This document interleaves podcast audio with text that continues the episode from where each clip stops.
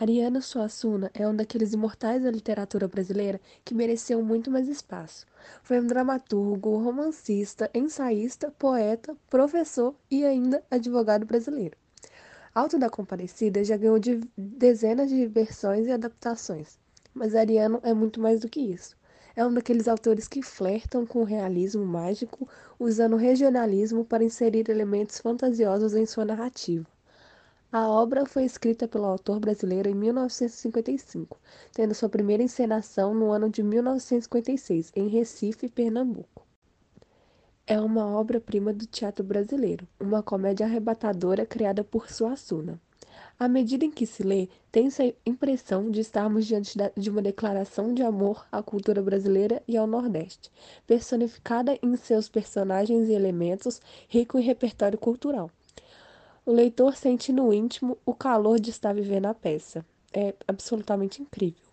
Alto da Comparecida é uma representação da tradição da literatura do cordel, do gênero comédia, com traços do barroco católico brasileiro, onde há a mistura da cultura popular e da tradição religiosa.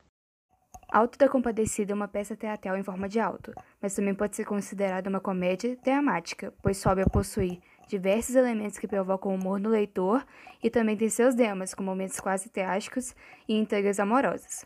Uma das formas mais populares do teatro medieval, o alto, é uma composição teatral que surgiu na Espanha em meados do século XII, composto por um único ato que transmitia entre o religioso e o profano.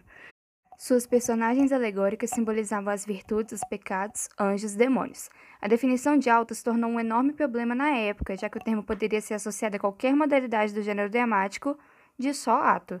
Um dos maiores representantes dessa modalidade é o português Gil Vicente, com as obras que são encenadas até os dias atuais, como no caso do famoso Alto da Barca do Inferno, composto pelo mesmo.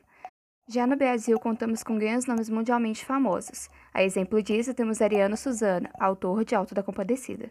Na obra Alto da Compadecida, o autor coloca várias oposições, tendo como principal a relação entre o bem, o mal e atitudes.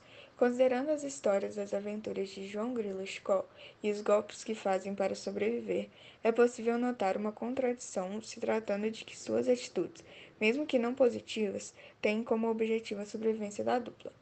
Considerando isso como a maior contradição presente na história, a contextualização do bem, do mal, do certo e do errado, a presença da Nossa Senhora, que seria a responsável por salvá-los, a presença de Jesus e a presença do diabo, sendo representados pela acusação e defesa no julgamento final dos mortos, da dupla citada no início, morta por Severino, e do próprio Severino, onde estaria presente uma figura sendo constituída por uma santidade pura que representaria o bom, o certo, e o diabo, que representaria o errado, o mal podendo-se notar a oposição presente na história, toda figura divina com a diabólica. O caráter alegórico utilizado no livro Alto da Comparecida é utilizado principalmente nos personagens, que representam tipos de pessoas que devem ser compreendidos de acordo com a posição estrutural que ocupam.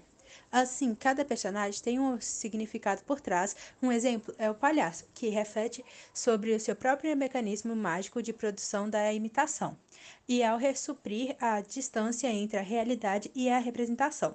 Contudo, o autor tem o objetivo de representar uma cidadezinha do Nordeste e acaba reformando os costumes, moralizando e salvando as instituições de sua vulgarização. Se você gostou da leitura do livro Alto da Compadecida e quer indicações de filmes que abordam a cultura nordestina assim como o livro, aqui vão algumas indicações relacionadas a isso. Bacurau. Os moradores de Bacurau, em um pequeno povoado do sertão brasileiro, descobrem que a comunidade não consta em nenhum mapa. Aos poucos, eles percebem algo estranho na região. Enquanto donos passeiam pelos céus, estrangeiros chegam à cidade. Quando os carros são baleados e cadáveres começam a aparecer, Teresa, Domingos, Acácio Pilínio, Lunga e outros habitantes chegam à conclusão de que estão sendo atacados. Agora, o grupo precisa identificar o inimigo e criar coletivamente um meio de defesa.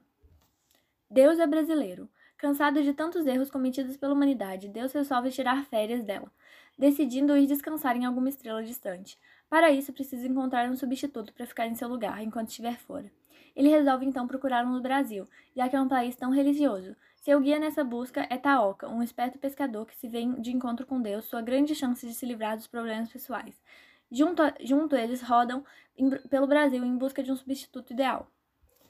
Lisbela e o Prisioneiro. A jovem Lisbela adora ir ao cinema e vive sonhando com galãs de Hollywood, dos filmes que assiste. Leléu é um malandro conquistador, que em meio de uma de suas muitas aventuras chega à cidade da moça.